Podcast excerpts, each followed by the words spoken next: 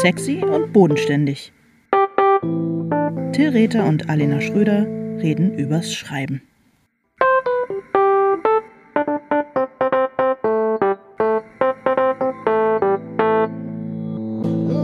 Hallo Alena. Hallo Till. Du hast gerade gesagt, wir hätten noch nie im Dunkeln gepodcastet. Stimmt das? Offenbar, sonst hättest du es ja nicht gesagt. Alles, was ich sage, stimmt, ist ja wohl klar. Ich kann mich jedenfalls nicht dran erinnern. Wir podcasten sonst ja normalerweise ähm, morgens. So, manchmal um so früh fünf. morgens, dass es morgens noch dunkel Ja. ist, aber nicht äh, so spät, dass es schon am späten Nachmittag irgendwie dämmert. Aber heute haben wir wirklich, podcasten wir in der blauen Stunde. Oh ja, das stimmt. Ist es Mhm. nicht komisch, dass ähm, wir eigentlich immer morgens podcasten und Leute uns dann aber ja überwiegend ähm, im Dunkeln zum Einschlafen hören? Ja, das stimmt, aber das ähm, spricht natürlich dafür, dass unsere Stimmen morgens nicht so wirklich die wir starten in den Tag Energy irgendwie ausstrahlen, sondern die Leute später am Abend einfach irgendwie zum Einschlafen anregt. Ähm, okay, heute schaffen wir das nicht mehr, aber lass uns doch nächstes Mal ähm, das wirklich so machen wie so eine, wie so eine klassische Morgenradioshow. Also mit dieser, mit dieser Dynamik in den, in den? Stimmen und dieser Energy Okay, und so. diesem ganzen. Ja, hallo Till! Ja, und auch mit vielleicht mit so ein paar Soundeffekts und so ein paar, ähm, Boing. weiß ich auch nicht. Ja. Ja, irgendwie sowas. Ja, schrecklich. Nee, hast du davon mal geträumt, eine Morningshow zu moderieren Ähm, und allen auf den Sack zu gehen mit deiner guten Laune am frühen Morgen? Nee, das mache ich wirklich nur zu Hause. Und ähm, ich habe tatsächlich mal eine ähm, Probemoderation gemacht, als ich Praktikant bei ähm, Tam Tam aktuell war. Das war ähm, eine der SFB-Sendungen, die dann zu Radio for You, der Vorgängerwelle von Radio Fritz, ähm, verschmolzen wurden. Und das war aber, also das war richtig schlecht. Ich war eigentlich, ähm, war ich gar nicht so, also ich hatte, mm, ich war gar nicht, war kein schlechter Rundfunk-Reporter, ähm, würde ich sagen. Ja, davon gehe ich aus. Aber ähm, dann hat die eine Redakteurin meinte, ja, äh, wenn du möchtest, kannst du gerne auch mal eine Probemoderation machen. Und dann hatte man so einen Termin im Studio und hat dann so, hat so zwei, drei Beiträge bekommen und konnte eine, ähm, ja, also konnte halt so tun, als würde man eine Sendung moderieren und hat musste irgendwie damals auch noch selber ähm, seine Musik zusammenstellen und so weiter. Und die Redakteurin hat dann ab und zu so Durchsagen gemacht, um einen ähm, so ein bisschen herauszufordern oder zu verunsichern. Aber es Ja, so äh, musstest du plötzlich einen Falschfahrer ansagen. ja, solche irgendwie Sachen, oder? sowas. Oder sie hat gesagt, ähm, der, wir haben den einen, der eine Beitrag, ähm, das das geht jetzt doch nicht, das Band, äh, ich habe gerade gesehen, dass das Band ist kaputt oder irgendwie sowas. Das war noch im analogen Zeitalter. Aber es war wie so oft mein Problem. Ich weiß nicht, wie das bei dir ist. Ich bin auch wirklich schlecht. Ah, Wie soll ich das sagen? Ähm, wenn, wenn es nicht ernst ist und wenn es nicht echt ist, dann fällt es mir irgendwie total ernst, äh, fällt es mir total schwer, das so ernst zu nehmen, mich da so reinzubegeben. Ich kann zum Beispiel auch nicht so richtig Ja. darum kämpfen, irgendwas zu gewinnen im, äh, bei sportlichen Auseinandersetzungen oder wenn man so ein Spiel spielt oder so. Ich weiß es nicht. Achso, du, du meinst, du das kannst nicht so castingmäßig, dich so castingmäßig anknipsen und dann Null. A-Game. Null. Und es war halt wirklich so, zeigen. ich konnte das die ganze Zeit nicht ernst nehmen, weil ich dachte, Alter, es ist doch jetzt irgendwie 19 Uhr, alle sind nach Hause gegangen, wir sitzen hier im halbdunklen Studio und man tut jetzt halt so, also dieses man tut so als ob. Ähm, das, da bin ich nie ähm, irgendwie, das, das kann ich einfach nicht. Kannst du das? Ja, verstehe. Ja, ich glaube, das könnte ich, wenn ich, wenn ich was wirklich wollen würde. Ich habe damals in meiner äh, Journalisten, Journalistenschulausbildung äh, hatten wir natürlich auch Radioseminar und da durften wir eine Radiosendung moderieren, tatsächlich live in irgendeiner NDR-Welle, ich glaube 90,8 Drei. oder irgendwie so und 90,3, genau. Und ähm, das wollte ich unbedingt machen, weil ich so einen äh, kleinen heimlichen Radiotraum Ja, äh, ja. hatte die ganze Zeit.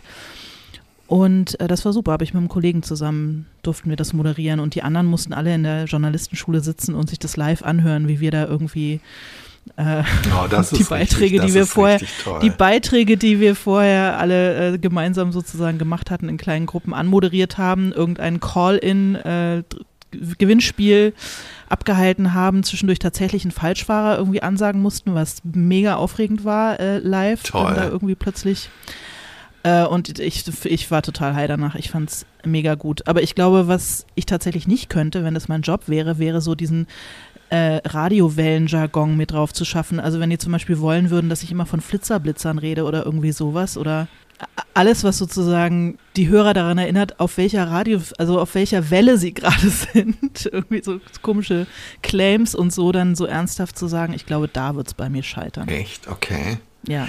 Ah, ja, verstehe. Ihr hört sexy und bodenständig. Wir sprechen darüber, was Alina für eine tolle Radiokarriere vielleicht fast gehabt hätte, wenn sie häufiger ja, sagen könnte. Ja. Ihr hört sexy und bodenständig.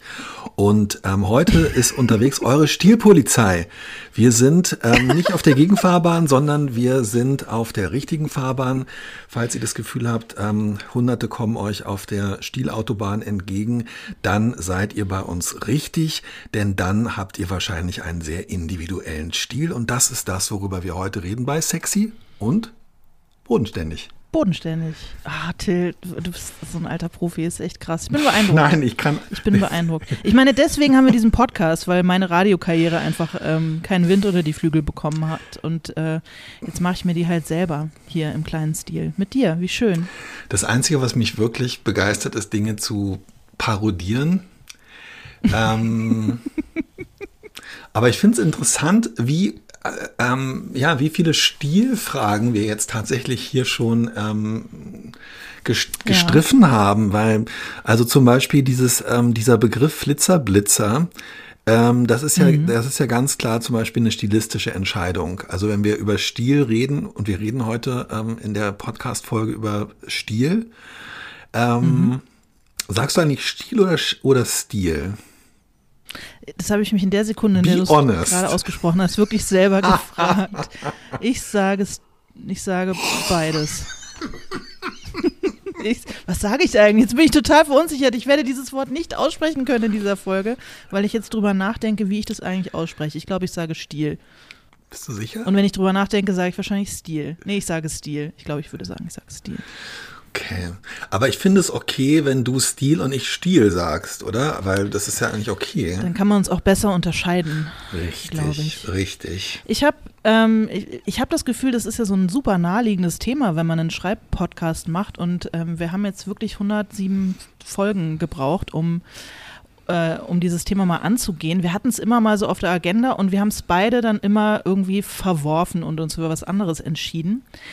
Ich habe aber, als wir letztes Mal gepodcastet haben, über äh, welches Thema nochmal, habe ich wieder vergessen. Jedenfalls hast du so scherzhaft gesagt, dass du äh, Parodien so toll findest und dass du gerne mal eine Parodie von meinen Büchern schreiben würdest. Und ähm, ich weiß, das war nur ein Witz, aber ich habe da ein bisschen länger drüber nachgedacht, weil ich versucht habe, mir vorzustellen, wie das wäre. Also was genau, wie du deine Parodie aufziehen würdest, was an meinem Stil ähm, so heraussticht im Sinne einer Karikatur, dass man es parodieren könnte. Und da bin ich nicht so richtig weitergekommen und deswegen dachte ich, es wäre doch jetzt ist vielleicht die Gelegenheit, mal über Stil zu sprechen. Ja, wobei ich glaube, das sind zwei, noch zwei unterschiedliche Dinge. Also ich glaube, wenn man zum Beispiel ein ähm, literarisches Werk oder eine, ähm, eine Autorin ähm, parodieren möchte, dann geht es ja nicht nur um stilistische Entscheidungen, sondern auch thematische Entscheidungen oder die Art und Weise, mhm. wie Szenen zu Ende gebracht werden oder ähm, weiß ich nicht, auch so ähm, Plot-Ideen, äh, die AutorInnen offensichtlich gefallen oder so. Ähm, aber ich glaube, ich, ich, ich finde es auch, ich glaube, wir haben deshalb lange und ähm, nicht über dieses Thema gesprochen weil es sehr schwierig ist, über den eigenen mhm. ähm, Stil überhaupt, äh, finde ich, zu sprechen und nachzudenken. Und ja, weil es natürlich auch so ein bisschen, ja, ich weiß auch nicht genau, ob wir äh, jetzt gegenseitig sozusagen auch dafür prädestiniert sind, ähm, den Stil des anderen oder der anderen zu, zu analysieren. Aber neulich, ich fand das so wahnsinnig interessant, als wir mit Maike Rasch auf Schreibreise waren mhm. und ähm, wir uns mit Maike übers, also Maike äh, vom, übers Schreiben, übers literarische oder sagen wir belletristische Schreiben gesprochen hat, ähm, sonst äh, als Drehbuchautorin und gesagt hat, die Frage aufgeworfen hat, wie wir eigentlich unsere Sprache finden, weil sie natürlich als mhm. Drehbuchautorin entweder in der Sprache der Figuren, die gerade sprechen, mhm. spricht, oder eine relativ neutrale, äh, fast würde ich jetzt mal so als Laie sagen, technische Sprache in den Regieanweisungen hat. Das heißt, sie hat nie mhm. diese, ähm, also sie ist nie in dieser Verlegenheit wie wir, äh, von Anfang an sozusagen eine Sprache finden zu müssen. Und ich habe das missverstanden. Ich dachte, dass sie sozusagen so den Ton ähm, und so eine Erzählstimme meint. Also zum Beispiel, mhm. wenn das, keine Ahnung, wenn das Buch halt aus der sich von einem, von einem Jugendlichen, von einer jugendlichen Person oder aus der Sicht eines Polizisten oder aus der, äh, aus der Sicht einer, einer jungen Mutter, die nach Hause zurückkehrt, auch wenn es in der dritten Person erzählt ist, bedingt es ja dann so ein, eine Stimme und einen Sound, den man irgendwie erstmal finden muss. Und so habe ich das verstanden. Aber in Wahrheit sind dann der Sache näher gekommen, meinte sie, glaube ich, wie entwickelt ihr euren Stil? Oder wo, äh, die Frage, mhm. woher wisst ihr eigentlich, in welcher Sprache, also in welchem Sprachregister, mit welchen Eigenarten oder eben auch gerade nicht ihr schreibt? Und da ist mir erst so klar geworden, dass das wirklich ganz schwer zu beantworten ist und dass es mhm. wirklich, ähm, ja, es ist irgendwie äh, interessant darüber. Ich glaube nicht, dass wir da Antworten, viele Antworten geben können, aber ich finde es trotzdem interessant, darüber nachzudenken. Ja, total. Ich glaube ja, dass der Stil, man kann den, also ich glaube, man hat den halt und dann kann man ihn verbessern. Aber ich glaube zum Beispiel nicht, dass man wirklich, also ich glaube, man kann zwischen Tonlagen wechseln, man kann Erzählhaltung wechseln, man kann Dinge äh, mit einer unterschiedlichen Leserinnenansprache machen, aber den Stil kann man, glaube ich, nicht wirklich also ich, und was heißt Mann? Ich kann es, glaube ich, nicht verändern. Ich habe auch nicht das Gefühl, dass es was ist, was ich gefunden habe oder so, sondern was halt irgendwie sich organisch entwickelt und dann kann ich daran ein bisschen schleifen, aber ich kann es nicht, ich kann nicht beschließen, das ist jetzt mein Stil und so schreibe ich jetzt und nächsten Monat beschließen, jetzt habe ich einen anderen Stil und jetzt schreibe ich so. Ich, also ich kann es nicht. Weiß nicht, hast du also das ist Gefühl, interessant. Dass du das, mhm. dass du deinen Stil tatsächlich aktiv machst? Also ich habe beim, als ich vorher darüber nachgedacht habe, äh, Stil für mich so definiert als ähm, wie gestaltet man beim Schreiben seine Sprache, aber das ist natürlich völlig äh, äh, völlig richtig, was du sagst, dass das möglicherweise was ist, was bewusst oder unbewusst ähm, stattfindet. Und ähm, du sagst, dass es bei dir unbewusst stattfindet, höre ich da, also mhm. so habe ich dich jetzt verstanden. Und das ist interessant, weil ich würde schon sagen, also ich setze mich nicht hin und, äh, und bevor ich anfange oder wenn ich, äh, aber bevor ich anfange zu schreiben oder beim Schreiben und denke so, ah, ich möchte gerne so schreiben wie, ähm, oh, weiß ich auch nicht so, also so, dass es, also dass ich irgendwie so denke, oh, ich möchte gerne auf so eine Art und Weise schreiben, dass es äh, Leute anspricht, die ähm, auf eine bestimmte äh, Art und Weise gebildet oder bestimmte popkulturelle mhm. Referenzen. Also ich äh, überlege mir, ist es nicht, nicht bewusst, aber ich habe das Gefühl, dadurch, dass ich, also in dem Moment, wo man einen Satz hinschreibt und sich den anguckt und denkt, mh, hm, nee, doch nicht und dann irgendwie was verändert mhm. oder den Satz umstellt oder so. Ich würde sagen, dass man in dem Moment schon dabei ist, sein, seine Sprache zu gestalten und an seinem Stil zu arbeiten. Das sind nicht so, das sind nicht so bewusste Entscheidungen im Sinne von, ich habe mir vorgenommen, ähm, möglichst wenig Adjektive zu verwenden und mhm. ich habe mir vorgenommen, wenn ich mir jetzt angucke, wie ich schreibe, äh, ich habe mir vorgenommen, möglichst lange Sätze äh, zu schreiben. Das mhm. sind keine, also es sind nicht so, ähm, das sind nicht so To-Do-Punkte wie auf so einem Einkaufszettel oder so. Aber ich merke halt daran, dass ich dann manchmal denke, ach, das ist ja komisch, ja, ähm, das ist jetzt alles äh, in, in diesem, das gefällt mir irgendwie nicht, dass das alles so, dass die Sätze so lang sind. Das klingt alles irgendwie so ein bisschen mh, mm, verplaudert und mhm. ähm, ich möchte das eigentlich irgendwie ein bisschen dynamischer haben und dann ähm, fange ich an, äh, die Sätze äh, zu unterbrechen und äh, vielleicht ihnen einen anderen Rhythmus oder so zu geben. Arbeite ich dann nicht an meinem Stil in dem Moment? Ja, aber es ist, du arbeitest in deinem Stil, aber das ist ja, bleibt ja trotzdem dein Stil. Also natürlich, das mache ich auch. Ich schreibe auch Sachen hin und dann hinterher nehme ich Dinge wieder weg. Also in der Regel habe ich nicht das Gefühl, oh, hier fehlt was, sondern meistens habe ich das Gefühl, dass hier ist zu viel. Ja, so. also, ja, ja. Ähm, und dann nehme ich Dinge wieder weg oder mache Sätze kürzer und so weiter, das schon. Aber es kommt schon auch vor, dass ich zum Beispiel, wenn ich was anderes gelesen habe, was mir gut gefällt und ich so merke, ich würde das eigentlich gerne auch so schreiben und ich versuche das mal. Ja. Dass es mir dann auf eine Art fremd ist und dass ich merke, das bin ich nicht, das klingt nicht nach mir und das ist, und dann gefällt es mir auch nicht.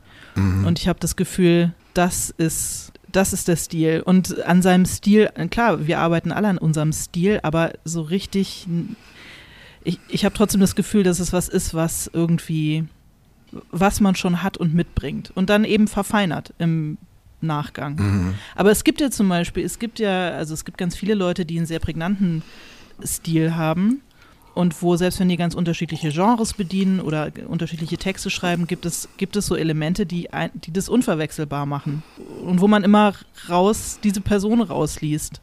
Es ist nur irgendwie super schwer, den Finger drauf zu legen. Was genau das ist. Ähm, Und bei anderen vielleicht noch mal einfacher als bei sich selbst. Ja, ich glaube auch, dass es bei sich selbst ähm, nicht so einfach, äh, dass es bei sich selbst nicht so einfach ist. Ähm, ich finde, dass ähm, ich merke es an den Rückmeldungen des Lektorats. Also zum Beispiel merke ich es an den Rückmeldungen, wenn ähm, die Lektorin mir sagt, dass ich ja offenbar so ein Fan von bestimmten Satzzeichen oder so äh, bin. Und dann merke ich schon, ja, das bin ich auch. Und das war eine bewusst oder unbewusste äh, Entscheidung, aber eine Geschmacksentscheidung, wie vielleicht äh, Stilfragen Geschmacksfragen sind. Und in dem Moment, ähm, wo das eine Lektorin ist, der ich vertraue, stelle ich das dann auch selber in Frage, weil ich das Gefühl habe, ich habe sozusagen ähm, im Sinne meines eigenen Geschmacks und meines eigenen Stils auf eine Art und Weise geschrieben, die aber für andere vielleicht entweder gar nicht so einfach zu lesen ähm, oder vielleicht auch nicht so besonders schön, beziehungsweise vielleicht auch ein bisschen aufgesetzt oder so ist. Also ich kann zum Beispiel einen Konflikt, den ich äh, mit einem mit äh, mit einem Lektor hatte, äh, wir haben da schon häufiger drüber gesprochen, dass er mich gebeten hat, doch, dass ich doch für sagen und merken einfach äh, Synonyme verwenden soll. Also, dass ich nicht jedes Mal sagte, sagte er, sagte sie, sagte sie, sagte sie, sagte er schreiben soll. Und das ist für mich schon äh, zum Beispiel eine total ähm, bewusste Stilentscheidung, weil ich einfach wirklich nicht möchte, dass da andere Wörter ähm, außer Sagen für wörtliche Rede ähm, auf meinen Seiten stehen. Und ich habe dann halt gemerkt, ähm, wenn ich das jetzt durchsetze, dann wird dieser Lektor weiterhin das Gefühl haben, der Text hätte einen Mangel, einen Defekt. Aber es ist für mich, ähm, ich würde halt immer sagen, es gefällt mir aber so besser. Das ist aber eigentlich mein Stil dann, oder? Ja, na klar, Okay. auf jeden Fall. Ja, also ich, ich mache einen Haken dran für dich. ähm, ja, insofern, also das ist, ich gebe dir recht, also das sind dann Sachen, wo ich zurück, wo ich merke, ah, okay, das wird mir jetzt zurückgespielt und offenbar, ja, und offenbar ist es halt meine, ähm, offenbar ist es mein Stil. Würdest du mir denn zustimmen, dass eigentlich vielleicht sogar, äh, ja, also das Stil, ich habe dieses, dass es halt so eine Geschmacksfrage wirklich ist, dass man sozusagen beim im, dass sich im Stil der eigene Geschmack beim Schreiben halt ausdrückt. Mm, Bestimmt und auch, ich glaube auch einfach ein bisschen die eigene Persönlichkeit.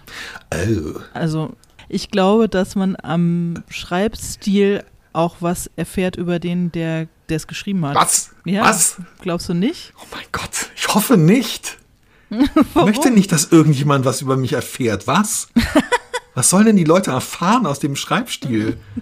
Was erfahren die Menschen aus deinem Schreibstil über dich? Dass du, dass du ein, ein, ähm, ein, ein, ein sorgfältiger und liebevoller und einfallsreicher, ähm, geistreicher Mensch bist vielleicht, aber doch nicht, Genau. doch ansonsten ganz doch genau. nichts, Nein, oder? nee, nee, nee, nee, natürlich, Was? nee, natürlich. Oh Gott, okay, jetzt bin ich irgendwie ver. Entschuldigung, ich piesag dich nur. Es war nicht, Ähm, ich wollte dich Nein, nicht dem aber, aber bringen. findest du das gar nicht? Liest du, liest du Sachen von Leuten und die sind dann ganz und du, dann lernst du die kennen und denkst, hm, komisch, ganz an, habe ich mir ganz anders vorgestellt nach dem Lesen der Bücher. Ähm, ja, nee, weil ich äh, tatsächlich, ähm, Ich, ich habe nämlich schon das Gefühl, dass man, also sozusagen, okay, ich kenne dich jetzt natürlich auch, aber ich, wenn ich deine Sachen lese, dann sehe ich auch, also und zwar nicht inhaltlich oder so, sondern in der Sprache, in dem Stil Ja. sehe ich erkenne ich dich. Ja, wie ich mir die Hände reibe. Ja, wie du, na, wie du dir die Hände reibst, deinen Humor, solche Sachen, so sozusagen die, äh, das, das Hintergründige. Ah, ich, ich, ich das glaube, ich Hintergründige. Nicht, ja, ja. Immer so von hinten durch die Brust ins Herz. Hm. Und ich sag jetzt was Ähm. ganz Furchtbares. Ich, ja, sag was Furchtbares. wenn ich eher von Leuten was lese und ihr Stil ist mir unsympathisch, dann denke ich, dass die Leute auch unsympathisch sind und Ja, na klar, natürlich. Ah, Ja, genau, aber das ist für mich ja so eine, das ist ja quasi schon fast eine, ähm, das ist ja so eine, so eine 0-1-Situation. Also es hat jetzt, ich habe nicht das Gefühl, ich erfahre was über die Person, sondern ich erf Nein, erfahre sympathisch ja oder sympathisch nein. Und ich bin, okay, dann, dann sind wir uns einig, weil ich habe da manchmal das Gefühl, oh wow, okay, die Person ist eigentlich voll nett. Hätte ich überhaupt nicht gedacht, weil sie schreibt ehrlich gesagt so, dass ich gedacht hätte, sie müsste mir total unsympathisch sein. Und es liegt daran, dass der Stil mir unsympathisch ist. Glaubst du zum Beispiel, also ich glaube, dass, äh, dass mein Stil eigentlich relativ simpel ist und nicht besonders speziell und dass er äh, deswegen den allermeisten Leuten so ganz gut reinläuft. Also er ist, glaube ich, nicht besonders kontrovers. Ich gehe zum Beispiel total davon aus, dass man äh, junge Frau am Fenster stehend und bei euch ist es immer so unheimlich still, in eine KI eingeben könnte und ähm, dann ziemlich problemlos Band 3 dabei herauskäme. Okay, also das ist, finde ich, ein schwieriges Thema mit der KI, weil müsste es nicht dafür gerade besondere äh, stilistische Marker geben, die die KI dann irgendwie nachmachen kann? Weil ich finde nullstens, ich glaube gerade, ich glaube, dass deine eigen, deine stilistischen Eigenheiten, ähm, ich glaube, dass deine stilistischen Eigenheiten ziemlich subtil sind. Und ich glaube, dass ähm, wenn eine KI versuchen würde, das äh, nachzumachen, ein ähm, Large Language Model, ich glaube, dass am Ende ein, dass am Ende was äh, rauskommen würde, was nicht im inhaltlichen Sinne flach, davon gehe ich auch aus, sondern was aber irgendwie vom Ton her flat wäre, weil ich glaube, dass, ähm, dass, dass das, was du machst, ähm, nicht so leicht äh, zu reproduzieren ist. Also während zum Beispiel, ähm, es gibt ja Leute, die haben ein sehr, also zum Beispiel hat Simone Buchholz in ihren äh, Noir-Romanen einen sehr spezifischen und sehr klar markierten ähm, Stil, der sich also durch so eine bestimmte Lakonie, durch einen sehr, sehr dynamischen Gebrauch des Präsens, durch überraschende, fast ähm, expressionistische Bilder, Mondlicht kullerte auf die Straße und so weiter. Das sind Sachen, wo ich sagen würde, das lässt sich dann relativ, das ist sehr leicht zu erkennen. Das ist nicht leicht zu machen. Das ist überhaupt nicht leicht Ja, zu aber ich machen, würde aber denken, es ist das leicht wäre zu leicht, sehen. das wär- Und ich, Das wäre für eine KI viel schwieriger zu das reproduzieren. glaube ich nicht. Nee, okay, ich kenne mich vielleicht einfach nicht so gut aus mit, mit KIs. Das glaube ich gerade nicht, weil ähm, da ja sozusagen die Wahrscheinlichkeit dessen, was man erwartet, ähm, als, als Leser, äh, wenn, wenn man schon ein paar Sätze gelesen hat, was als nächstes kommt. Ich glaube, es ist dann relativ, wenn du halt hattest, der, das Licht kullert, dann ist es, glaube ich, relativ leicht, ähnliche, ähm, die werden niemals so gut und so schön und so passend sein, aber du wirst denken, ah, das hört sich an wie. Während ich glaube, dass man bei dir, wo das eher so tatsächlich in der Art und Weise, wie Figuren auftreten und was man, was du mitteilst über Figuren, ähm, wenn sie sprechen, was du mitteilst über Figuren, wenn man sie sieht und auch die bestimmte Mischung, die du hast aus der Figurensprache und gleichzeitig, ich, ich, ich finde, dass du, es ist, finde es total verblüffend, weil ich das Gefühl habe, ähm, du bist manchmal scheinbar sprachlich fast etwas distanzierter von den Figuren, als ich es zum Beispiel bin. Und trotzdem kommt man den Figuren irgendwie näher. Und das müsste man jetzt als Literaturwissenschaftlerin oder so analysieren. Und ähm, wenn ich mir heute auf den Sonnabend die Zeit genommen hätte, hätte ich es vielleicht auch ähm, noch deutlicher illustrieren können. Ich glaube aber ehrlich gesagt nicht, dass ein Sprachmodell das irgendwie einfach, indem es neuen Content äh, erfindet, reproduzieren könnte. Das glaube ich einfach nicht. Okay, es beruhigt mich äh, auf jeden Fall schon mal. Dass das so ist. Ich könnte es reproduzieren und werde es sicherlich auch irgendwann tun. Ja, das würde mich aber, das würde mich tatsächlich interessieren. Ich möchte dich nicht dazu anhalten, ähm, äh, dir diese Arbeit zu Wenn machen. mein, wenn mein Roman bei euch ja. ist das Abendlicht immer so schön blau erscheint, ähm, wirst du. ja, wirst ich, werde ich merken. Ob du die bessere Alina Schröder Was bist. heißt, du wirst es merken, du wirst denken, oh mein Gott, bin ich schon fertig mit Band 4. Genau, genau. Es ist ja oft so, dass die Parodien in Wahrheit besser sind als das Original. Insofern ähm, wäre ich, wär ich gespannt und würde mich freuen. Ja, ähm, ich komme der Sache immer näher. Es juckt mich, es juckt mich langsam wirklich richtig, juckt mich wirklich richtig in den Fingern. Na, du hast ja bald Geburtstag. Also dein, es Ja, ist ja jetzt, genau. es ist ja jetzt der erste von elf Zum 50. Nicht-Geburtstags, äh, ähm.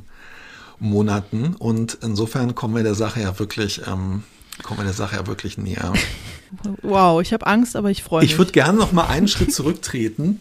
ja. Ähm, und zwar wirklich, also du hast am Anfang ähm, im anderen Zusammenhang, nämlich, dass du ähm, all deine anderen MitschülerInnen radiotechnisch überflügelt hast, hast du die Journalistenschulen ähm, erwähnt. Äh, Nur was meine Moderatoren, meine Mikrostimme Ja. betrifft, aber Absolut. wir waren beide auf Journalistenschulen. Du warst auf der ähm, damals noch sogenannten, wie hieß die damals noch? Kisch, äh, Egon, äh, die hieß Herninandenschule, oder? Der Ja. Preis hieß Kischpreis. Genau. Und dann hieß er Ach, damals Namenpreis die und jetzt Zeit. heißt er ähm, Ich glaube Sternpreis oder was Schreckliches. herrlich. Naja, Aber die, was ja. kümmert's uns, wie er heißt? Und ich war auf der, ich war auf der Henry-Nannen-Schule, ich ja. war auf der Schule, die sich immer schon nie umbenennen musste, weil sie ganz selbstbewusst Deutsche Journalistenschule heißt. ähm, und wir hatten natürlich nicht den sogenannten Stilpapst Wolf Schneider, aber wir haben auch so Stilunterricht gehabt. Und mich würde mal interessieren, ähm, ob du glaubst, ähm, dass dich dieser klassische Stilunterricht, also wir haben ja wirklich ähm, auf unterschiedliche, aber am Ende doch, glaube ich, ähnliche Art und Weise in den Journalistenschulen gelernt, so schreibt man gut.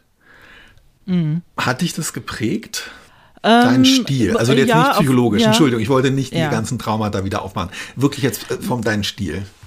Nein, ähm, ja, natürlich, weil natürlich also so äh, viele negative Dinge ich über Wolf Schneider sagen könnte und wie, so, egal wie unsympathisch er mir als Person war, hat er natürlich mit ganz vielen Sachen stilmäßig total recht und natürlich muss man so arroganten äh, JournalistenschülerInnen, die sich halt äh, für die kommende Elite des Landes irgendwie halten, auch erstmal so ein bisschen auf eine Art zeigen, dass da noch ein bisschen Arbeit zu tun ist. Die Art und Weise, wie man ihnen das zeigt, darüber kann man ja streiten. Aber das, was er da propagiert hat, nämlich die Sprache zu vereinfachen, zu reduzieren, die Dinge wegzulassen, die ein, die man selber für besonders originell hält und so. Sich das erstmal drauf zu schaffen, ist natürlich einfach gut und nicht verkehrt. Darauf aufbauend kann man dann natürlich sehr viel mehr individueller werden und seinen Stil entwickeln, äh, wenn man nicht ewig nur Nachrichtentexte schreiben möchte. Aber im Grundsatz ist vieles davon natürlich total richtig und wichtig. Also klar bleiben, knapp bleiben, Hauptdinge in Hauptsätze packen, äh, gerne das kürzere Wort verwenden, wenn man zwei Wörter zur Auswahl hat, ähm, Adjektive weglassen, wo es nur geht und so weiter. Also klar, ist das, ähm, hat mich das geprägt. Was war denn eure Stilkunde? Habt ihr nach den Lehren äh, Wolf Schneiders äh, gelernt? Hatte er da quasi schon jemanden, der das ähm, für ihn da bei euch mitgepredigt hat? Oder wie war das? Oder war das bei euch ganz anders?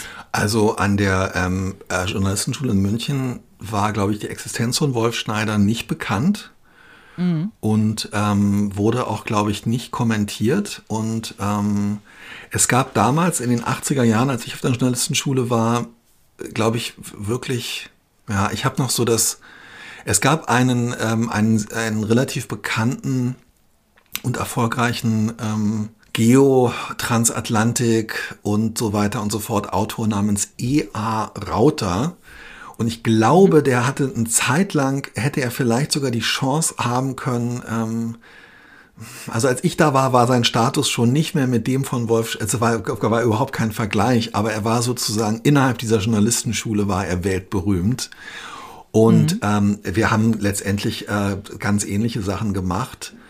Wobei ich sagen muss, dass da vor allem ähm, äh, also dass wir da vor allem ähm, gelernt haben, ähm, Klischees zu vermeiden. Also das war genau neben mhm. diesem, also äh, was du gesagt hast, überflüssiges Weglassen. Das ist dann halt, finde ich, beim ähm, belletristischen Schreiben je nach der Figur, die man im, gerade in den Mittelpunkt gerückt hat, ist es halt ganz anders als beim journalistischen Schreiben, weil es die Entscheidung, was ist jetzt eigentlich überflüssiger, was würde diese Figur wahrnehmen, liebt diese Figur nicht vielleicht Adjektive mhm. und so weiter, das ist was völlig anderes. Mhm. Aber was mir wirklich total ähm, hängen geblieben ist, ähm, ja, ist so dieses absolute Vermeiden von Klischee. Also, dass du im Grunde genommen keine Redewendung, keinen Vergleich und mhm. keine, keine Sprachfigur verwendest, die durch Abnutzung blass geworden ist, weil mhm. eben du einen begrenzten Raum zur Verfügung hast oder wir als belletristische Autoren die begrenzte Aufmerksamkeit unserer LeserInnen und finde ich auch die begrenzte Lebenszeit unserer LeserInnen. Und da kannst du halt keine Zeit drauf und keinen Platz drauf verschwenden, ähm, so matte, abgegriffene Leerstellen Sprachbilder zu verwenden, sondern da musst du irgendwie schon die ganze Zeit was anbieten. Weil wenn man schon ein Bild verwendet, genau, genau entweder man lässt das Bild genau. weg, weil man es nicht braucht, oder man äh, oder man wird an der Stelle ein bisschen ähm, präziser oder origineller und ja, klar, natürlich. Ja, und das ist total interessant, weil ähm, ich glaube, ähm, also wir hatten damals, äh, mein Freund Helmut und ich haben eine ähm, Reportage für unsere Abschlusszeitung äh, geschrieben, die dann auch nochmal von, da hat dann E.A. Rauter, nachdem wir ein halbes Jahr vorher bei ihm äh, zwei, drei Stilseminare hatten, hat er dann äh, eine Heftkritik der Abschlusszeitung äh, gemacht.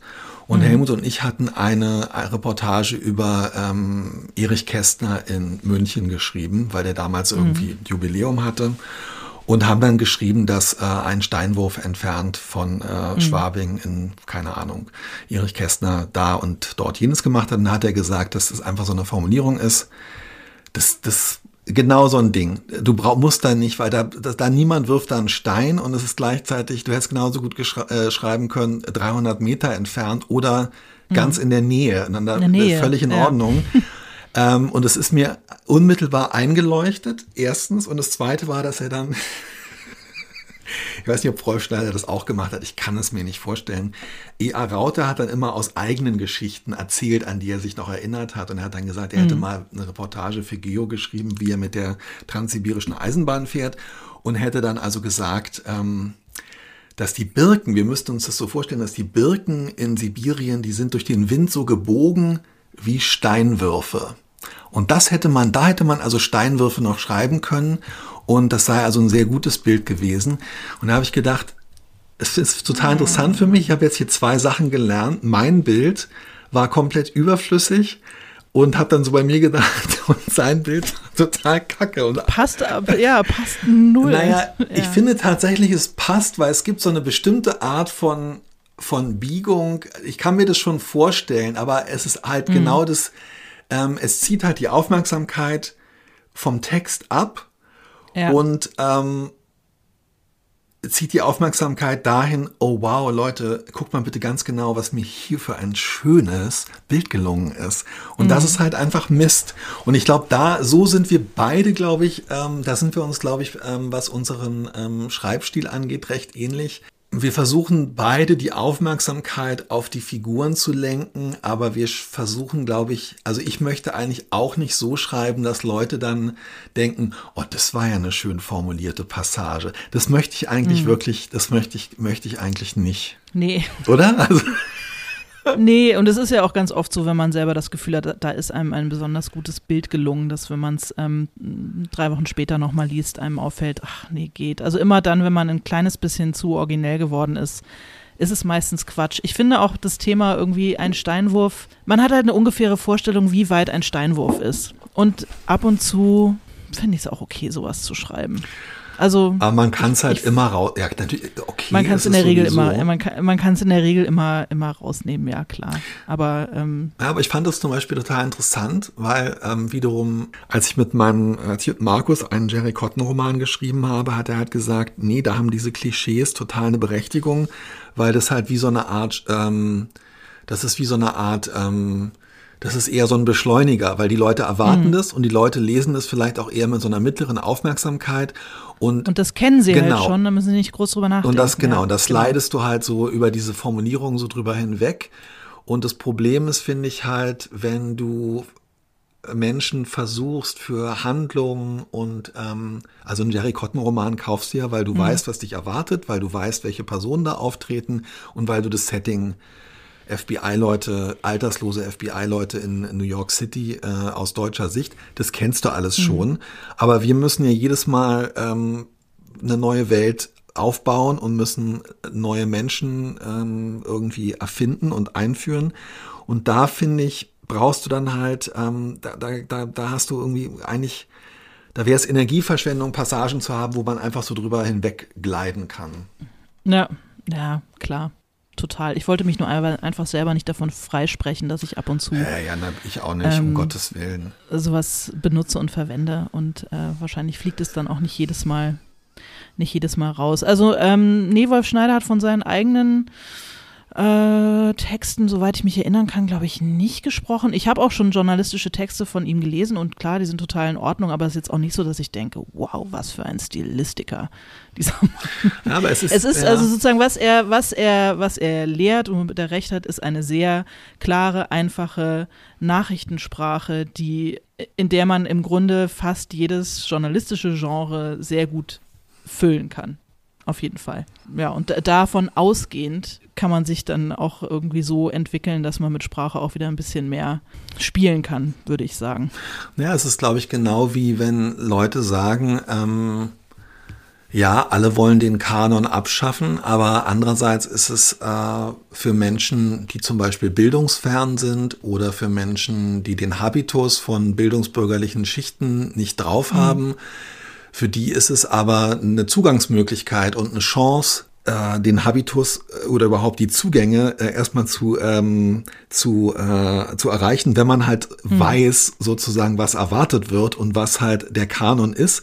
Analog dazu finde ich, dass dieses ähm, Lasst uns jetzt mal den Stil von allen relativ ähm, glatt bügeln, indem wir kurze Sätze mit einsilbigen Königswörtern, ähm, mhm. Hauptsachen in Hauptsätze und so weiter das hat ja aber was sehr Demokratisches, weil das sehr klare Regeln sind, die wirklich jeder ja. Person erlauben können, verständlich und auf eine Art vielleicht sogar elegant zu schreiben und die dann auch so ein, ähm, ja, so ein geleveltes Spielfeld bieten, auf dem man dann genau wie du gesagt hast, eben seine Individualität entwickeln kann.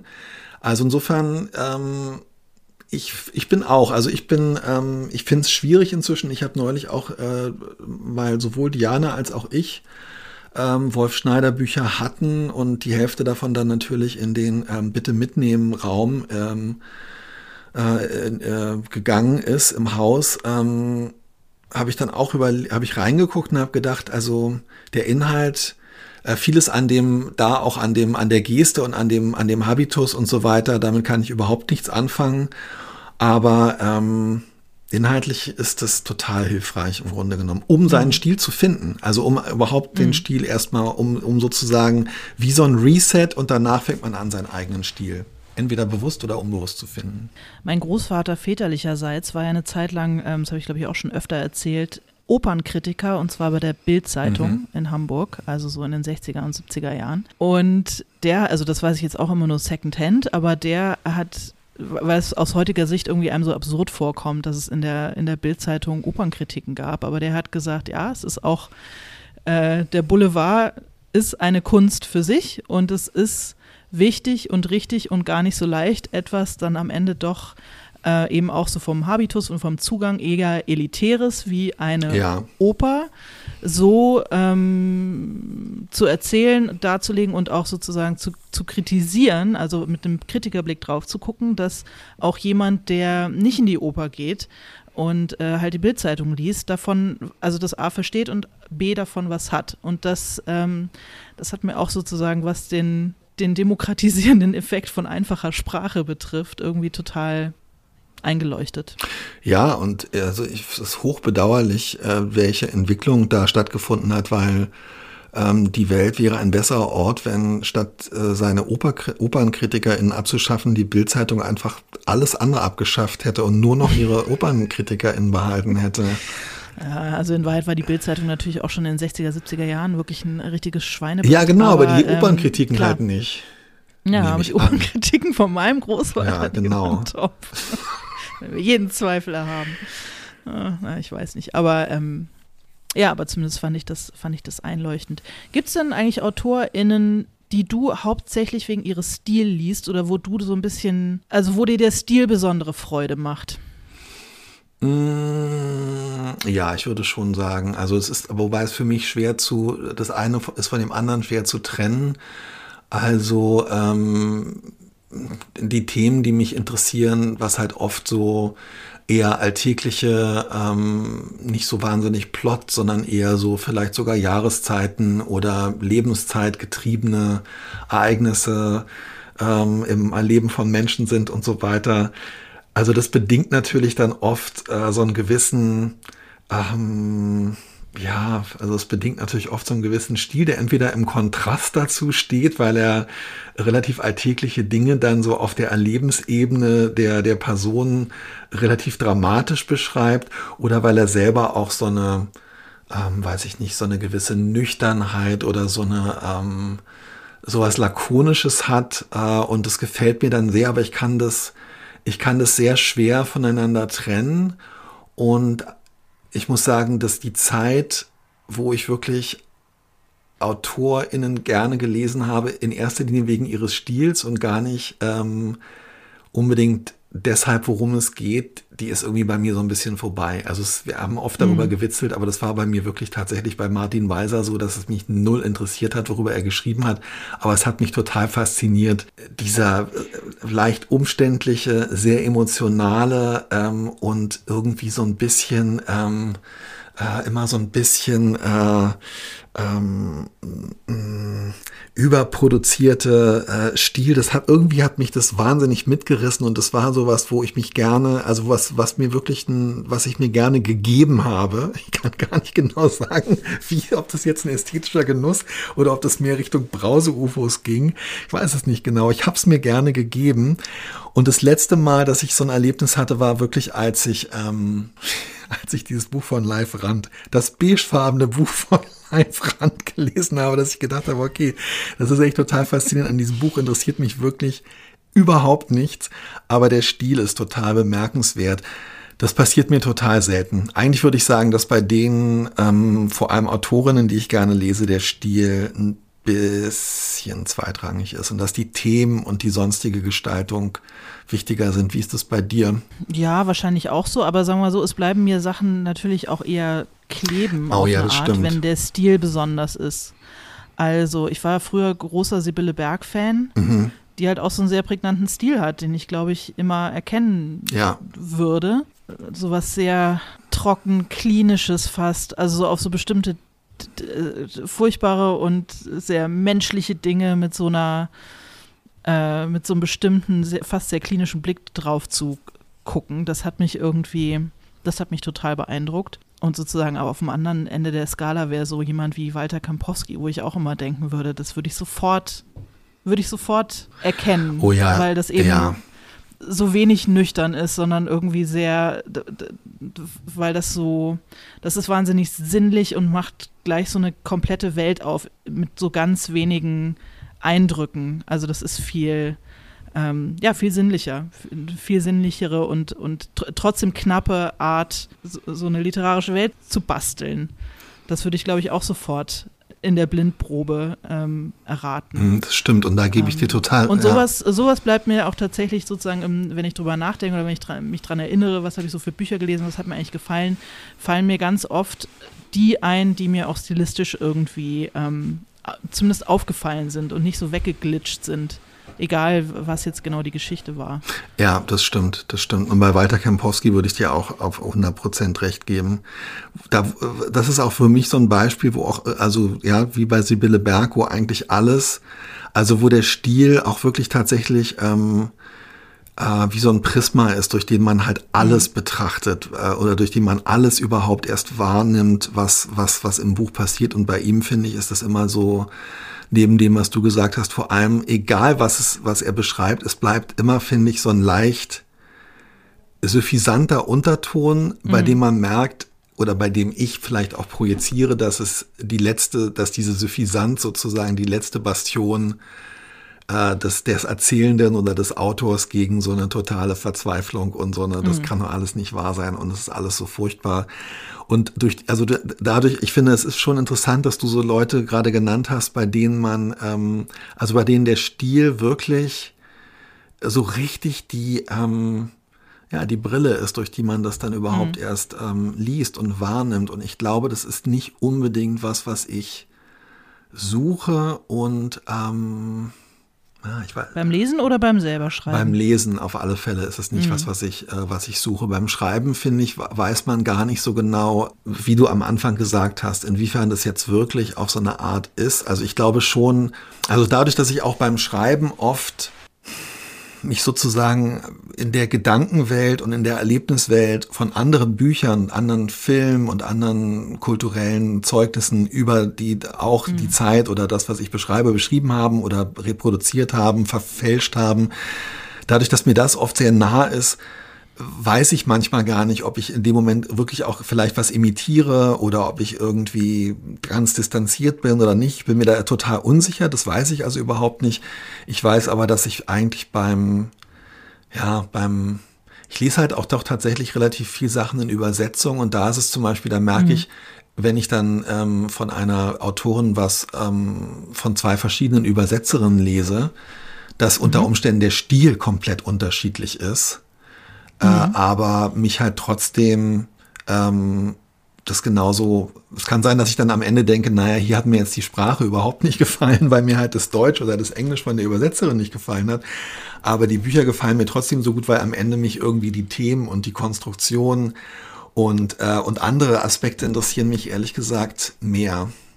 Mhm. Ich glaube. Aber Thema Übersetzen ist natürlich super spannend. Ja. Also ja, ja. können wir natürlich jetzt beide nicht so richtig was zu sagen, aber wie man wie man einen Stil in, also etwas so wenig Greifbares wie Stil in eine andere Sprache Genau, und ich kann es ich kann es nur daran, ähm, ich kann es nur daran festmachen als, ähm, als Leser, dass ich dann merke, ich abstrahiere dann von dem Stil und ich merke, okay, das ist also offenbar das Sprachgefühl in Schrägstrich die Sprachgestaltung gleich, Fragezeichen, der Stil der Übersetzerin.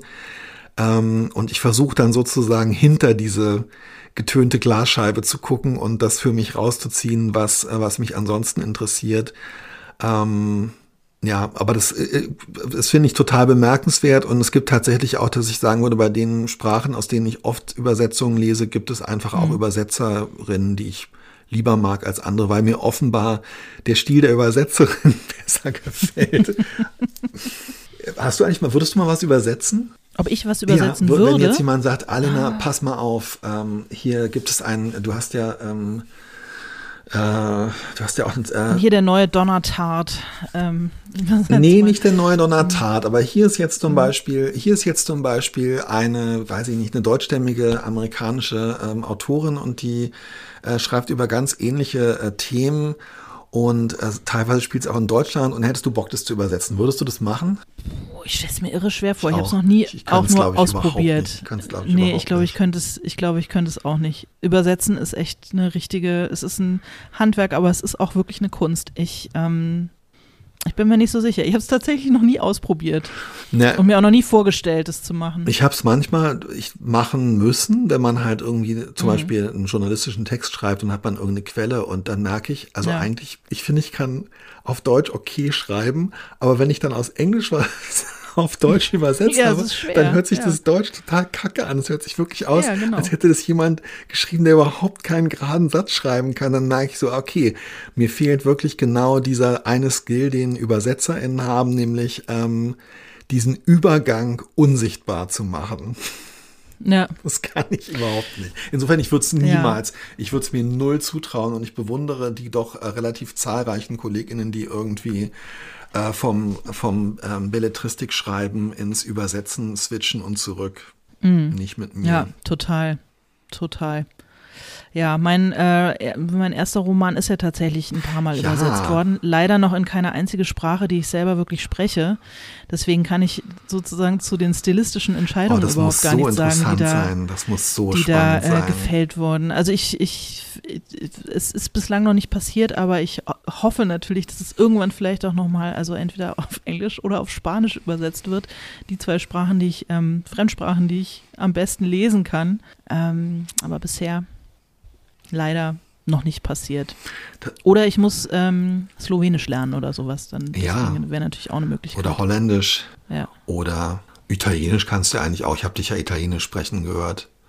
Hä, du hast mich nie Italienisch sprechen Doch, als wir in, bei so. der Pizzeria waren neulich. Ja, was hab, ich habe ich hab eine Flasche mit Wasser mit Sprudel bestellt und das kam dir, das, das kam dir vor, als könnte ich Italienisch sprechen oder so. Weil ich Aqua Gassata bestellt In meiner, habe. in meiner Wahrnehmung kannst du eigentlich Italienisch. Also ich würde dich Ja. für mein Import-Export-Business ähm, von äh, sofort- Kirchen würde ich dich sofort anheuern. als Fremdsprachenkorrespondent. Na, ich weiß nicht. Wir fahren ja nächste Woche nach Spanisch, da kann ich ja wieder glänzen mit meinem. Oh, da freue ich mich auch Ja, schon. bescheiden, Ja, das wird so toll, wenn ich mich dann wieder zurückziehen kann und sagen kann, äh, kannst du mir bitte ein Bier bestellen? Muss ich das nicht selber machen, ey. Nee, ich mache das dann so, wie man das mit, mit Kindern macht, wenn man sie beschämen will. Na komm, komm. Das sagst du jetzt mal selber, das probierst du jetzt mal Okay, selber. Und dann habe ich dir okay. vorher, habe ich dir, habe ich, dir- habe ich dir vorgesagt, una cerveza, por favor, und dann musst du Ähm, ich sammle schon mal Mut. Also, ähm, ich kann auf alle Fälle noch mal... Komm, das schaffst du? Das Ja, kannst du? ja. Mach mal ganz alleine. Una cerveza, per favore.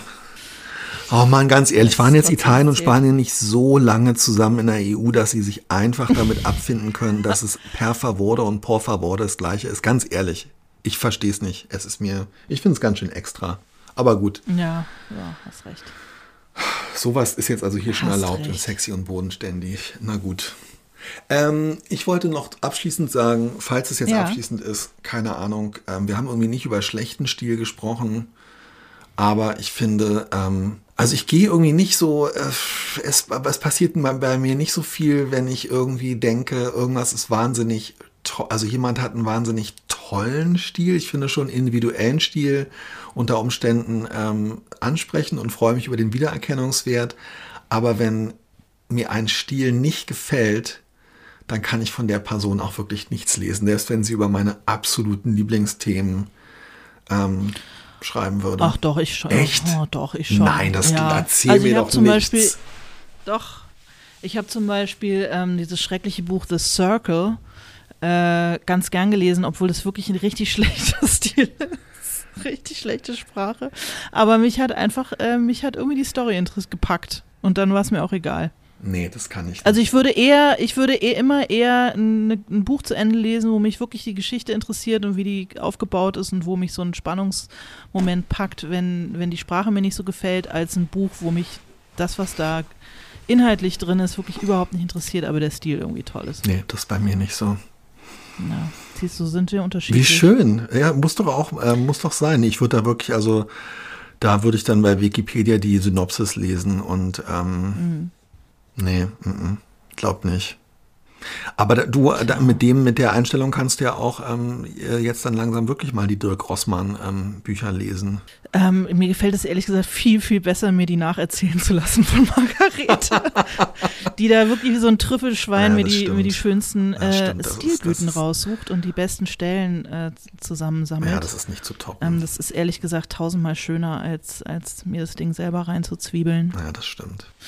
Du, gleich ist wieder volle Stunde ähm, und die Nachrichten kommen. Möchtest du noch so eine kleine Abmoderation machen, bevor der äh, Typ aus dem Verkehrsfunk übernimmt? Ich freue mich wahnsinnig. Es sind wirklich nur noch, ähm, ich würde sagen, es sind noch 200 Tage, bis wir uns äh, wieder live sehen mit, unseren, ähm, mit unserem Publikum. Und die Frage, es Ja. gibt was Neues, was du noch gar nicht weißt. Ähm, also wir wollen wirklich im September oder so nochmal ähm, S&B live im Sektor machen.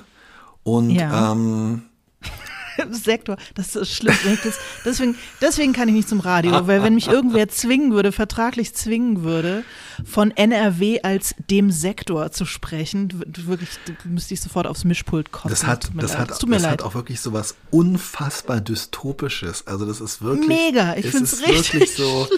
Äh, also das ist die, das ist die, der Sektor ist einfach die maximal kontaminierte Zone. Das ist einfach so. Oh.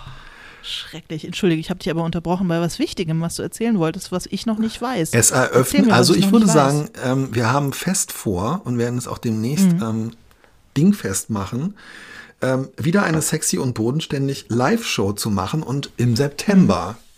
Mhm. mhm. Und wir könnten es möglicherweise tatsächlich doch in Hamburg machen.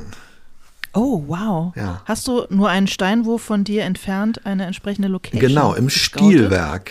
Nein, ähm. Okay. das wäre so lustig, ey.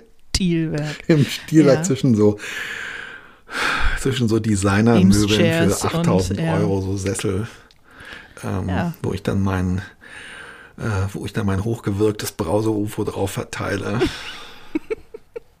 nee, wir können es vielleicht nee, im, ähm, im Teehaus in Planten und Blumen machen. Ach, geil. Das wäre schon. Auch die feinen Leute in Hamburg. Ja, da kannst Im Teehaus in Planten. Da ist so ein japanisches, da ist so ein japanisches Teehaus ja. und das könnte wohl unter Umständen gehen. Und ich finde, wir müssen da mal in uns gehen, ob wir vielleicht nicht doch, nachdem wir jetzt schon ähm, in Berlin waren, ob nicht auch mal so ein, so ein Second City-Ding irgendwie fällig ist. Ja, du, ich bin total dafür. Ich, ähm, ich habe ja ein bisschen ja. Angst, das in Hamburg zu machen, ehrlich gesagt. Ja, warum? Weil die HamburgerInnen so komisch sind irgendwie. Ja, aber das, das halten die Hamburger schon aus, wenn wir in ihrem Teehaus diesen Podcast. Nein, ich würde gerne mein, und meine Hamburger Freundinnen und Kolleginnen sehen, aber ich habe auch ein bisschen, habe auch ein bisschen Angst. Ich habe immer so das Gefühl, ja. in Berlin kann ich mich irgendwie freier bewegen, weil mich keiner kennt. Ja. Komisch, oder? Ja, du bist ja auch bekannt als äh, jemand, der einfach zurückgezogen und nicht so das Licht der Öffentlichkeit sucht in Hamburg. In Berlin kannst du dich einfach mehr so zeigen, wie du wirklich ja, bist. Genau. Genau. Ja, in Hamburg hast du einen Ruf zu verteidigen. Also, ich finde, alle können sich schon mal seelisch darauf einstellen. September 2024, ja. es wird ehrenlos und du kannst mal in ja. deinem Herzen bewegen, ob du ähm, bereit wärst, äh, mit der Regionalbahn über Schwerin und dann noch zwei Stunden nach Hamburg äh, doch vielleicht mal gucken. Ja, Thema Steinwurf im Teehaus. Steinwurf im Teehaus, perfekt. Ja, sehr schön. Du, ähm, das sind schöne Aussichten und ich freue mich schon drauf. Ich mich auch. Wir sehen uns in zwei Wochen wieder. Wir hören uns in zwei so Wochen es. wieder. Wir hören uns in zwei Wochen wieder. Alles klar. Mach's gut. Du auch. Tschüss. Tschüss.